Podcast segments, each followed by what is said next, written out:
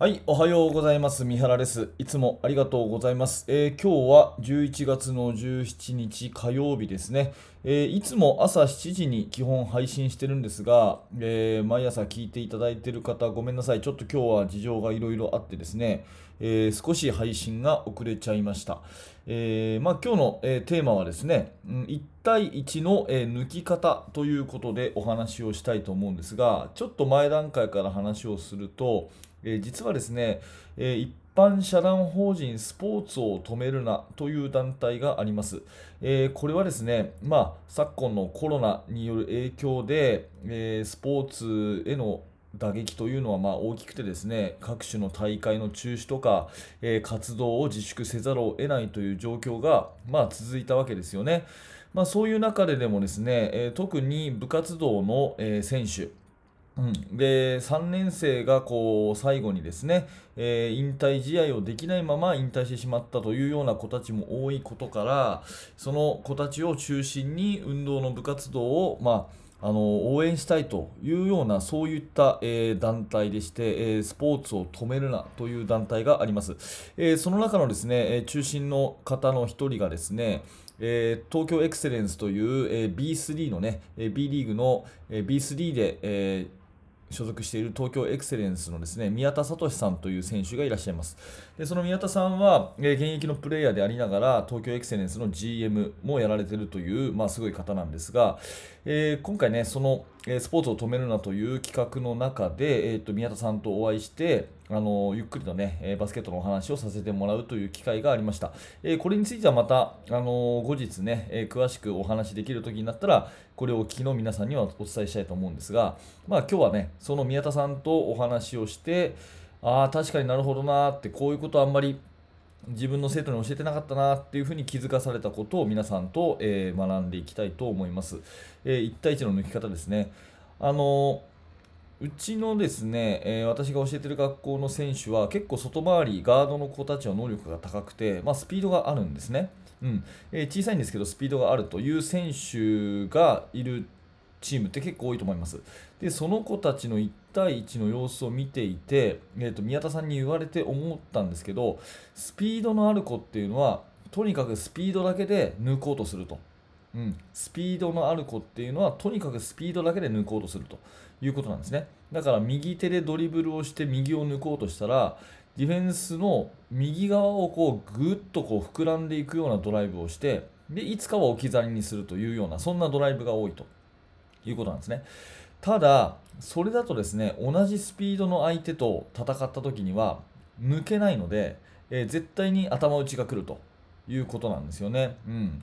じゃあどうやって抜いたらいいかって話なんですけどあのそのディフェンスの横を抜いていくんじゃなくて自分とリング結んだ線が一直線あるとしたらそのコースをですねディフェンスをこうどかして自分はまっすぐ進むこのための努力をしなきゃいけないと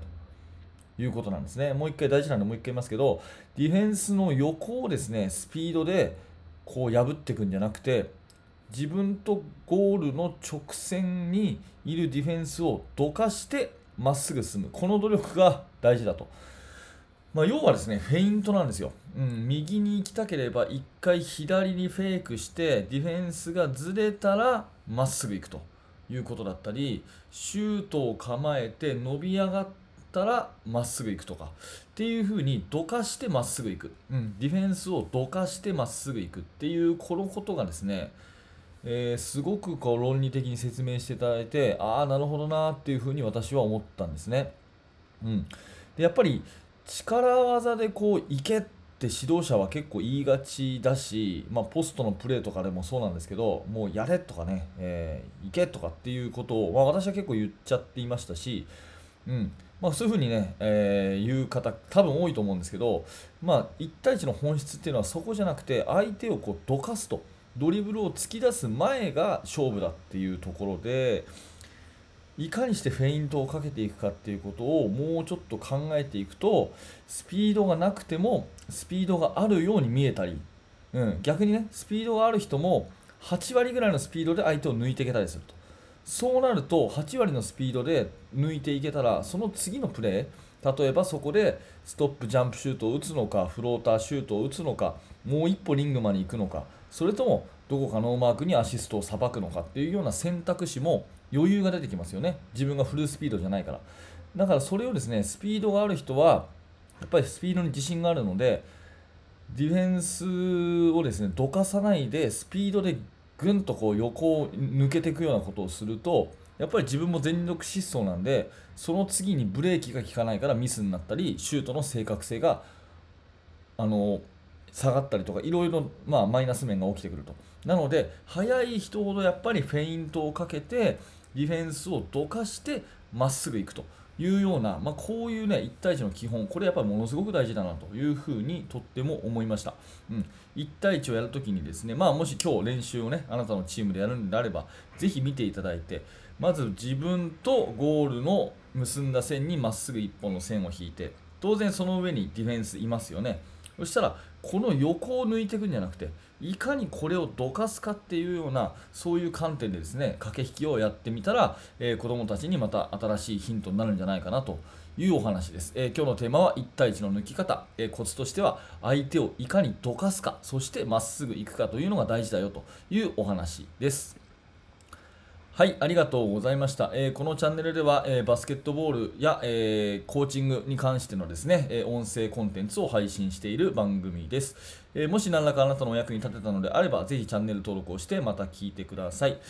えそしてですね、ポッドキャストでお聞きになりたい方は、動画の説明欄のところにヒマラヤというもののリンクがあります。ヒマラヤラジオをフォローしていただけると、えポッドキャストで聞けるので、えそうするとね、ギガ数も食わずにですね、え、聞けるのかなというふうに思うので、ぜひそちらの方もフォローお願いします。はい、最後までご視聴ありがとうございました。三原学でした。それではまた。